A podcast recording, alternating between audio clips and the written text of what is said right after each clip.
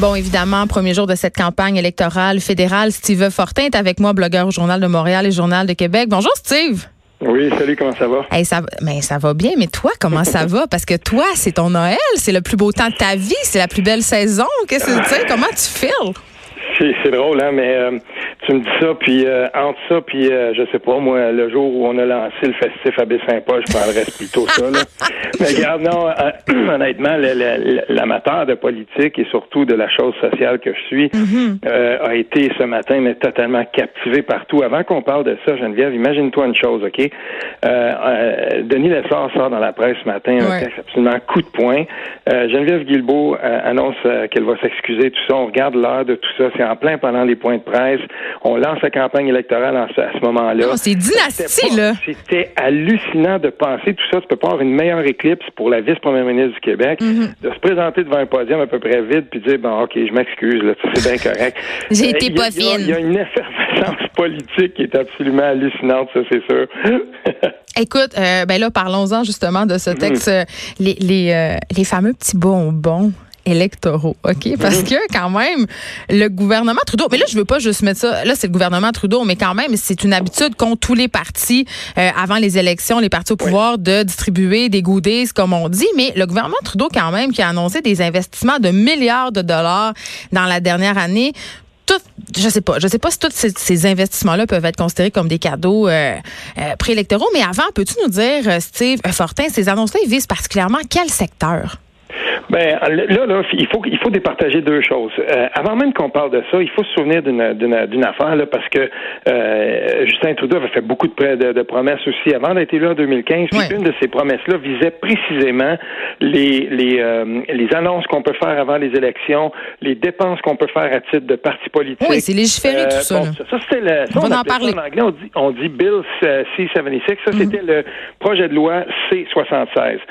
Quand ça, ça a été déposé, puis que finalement, ben, Justin Trudeau a dit, bon, j'avais fait une promesse et tout ça, on a édulcoré beaucoup euh, ce qui avait été promis au début. Puis Justin Trudeau ne s'est pas empêché de faire des annonces euh, à partir du moment, c'était, je pense, c'était fin juin, là. Là, tu avais comme une période qui commençait où on disait, bon, ben, on est en période préélectorale, puis les partis politiques ne peuvent pas faire des annonces comme ils veulent. C'était 2 millions de dollars, pas plus, entre ce moment-là puis le déclenchement aujourd'hui.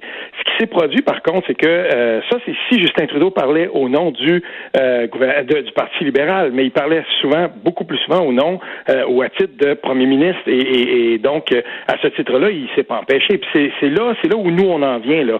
Quand on regarde les, les, dépenses qui, qui, qui ont été, ou en tout cas les promesses qui ont été euh, qui ont été faites, euh, on se rend compte que dans les derniers jours, là, je veux dire, ça, ça, atteint pas loin de 11 milliards.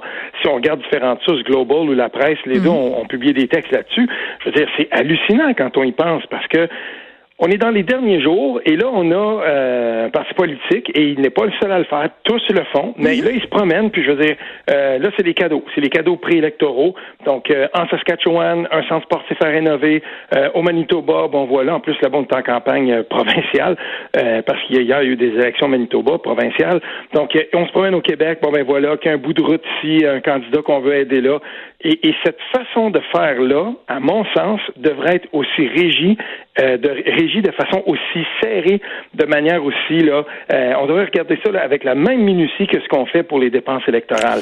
Oui, parce qu'il y a des lois qui en... évident. Il y a des lois qui encadrent les dépenses des partis en période préélectorale. C'est quand même assez sévère. Oui, il y a des lois qui, encadrent ça. Et de plus en plus, on doit quand même l'avouer là et, l'admettre, de plus en plus, il y a des médias aussi qui compilent les promesses électorales qui sont faites, euh, qui compilent, euh, par exemple, bon ben, euh, il y, a un, il y, a un livre qui a été publié là au mois de, à la fin, à fin du mois de juillet, début du mois d'août, 352 promesses qui avaient été faites en 2015 par Justin Trudeau. Il a réalisé 50 de celles-ci, à peu près 39-40 partiellement, puis un autre 10 qui n'a pas du tout touché. Donc, tu sais, il y a de plus en plus de gens qui à ça puis qui disent ben voilà on va compiler euh, on a des fact checkers comme on dit hein, donc des, des, des, gens qui vont vérifier les faits quand les quand les politiciens se, prononcent ben il est temps aussi et, on commence à le faire de regarder bon ben ok Justin Trudeau son équipe on s'est promené puis on a promis ça. De nos côtés euh, est-ce que par exemple le NPD ce matin Jack Meeting pendant son sa, conférence de presse après son discours pré euh, de, de déclenchement d'élection ben une des questions qui lui a été posée on pose souvent ces questions là au parti de gauche bon ben voilà regardez vous promettez Quand allez-vous proposer une plateforme pour qu'on puisse évaluer est-ce que c'est réalisable ou pas? Donc, de plus en plus, on doit suivre les parties à, la trace puis s'assurer que les cadres financiers sont, réalistes puis en même temps aussi qu'on n'est pas en train de promettre ou d'acheter parce que Gérard Deltel, lui, du Parti conservateur, ce qu'il dit, c'est on, dirait que Justin Trudeau, Justin Trudeau essaie d'acheter l'élection. Mais attention, je veux dire, euh, quand. Mais attention, le euh, Parti conservateur. Euh, aussi. Le Parti conservateur qui a d'ailleurs envoyé une lettre au commissaire aux élections fédérales, parce que justement, il parle d'injustice. Parce que, évidemment, ce qui est injuste, c'est que le gouvernement dépense à fond. Tandis mm-hmm. que du côté de l'opposition, on ne peut pas le faire. On peut pas le faire, mais on peut promettre à fond. Euh, et, ça, c'est ce qui était, ça, c'est ce qui s'était passé avec Justin Trudeau en 2015. On lui, euh, il y a, ses, opposants, ses adversaires politiques disaient oui, mais on sait bien, c'est les libéraux, ils vont promettre euh, et dépenser ensuite sans compter, ils vont monter les déficits et tout ça. Rendu là, on est dans des questions de gouvernance. Par contre, là, il y a un mandat derrière lui, il y a des promesses qui avaient été faites. ben là, c'est aux gens de juger est-ce que c'était complètement irréaliste. Puis en connaissant donc un peu comment les, libéraux ont gouverné, les, les, les gens de la population sont en même de regarder, bon, ben, est-ce qu'on veut ce type de dépenses-là? Est-ce qu'on est d'accord avec euh, le type de promesses qui sont faites? Est-ce qu'on croit que c'est réalisable?